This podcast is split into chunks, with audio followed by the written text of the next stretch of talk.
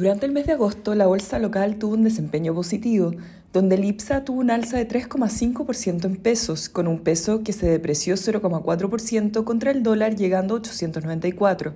Siguiendo con lo anterior, de los principales índices del continente, solo el IPSA e IBOB mostraron resultados sobresalientes, con Perú manteniéndose plano. Por el contrario, México, Estados Unidos y Colombia con caídas menores a dos dígitos. En el IPSA, el performance estuvo influenciado sector malls, con Senco Shopping y Parque Arauco aumentando 30,6% y 24,5% respectivamente. Otros sectores que impulsaron el principal índice del país fueron consumen discrecional con un 8,7% y utilities con un 8%.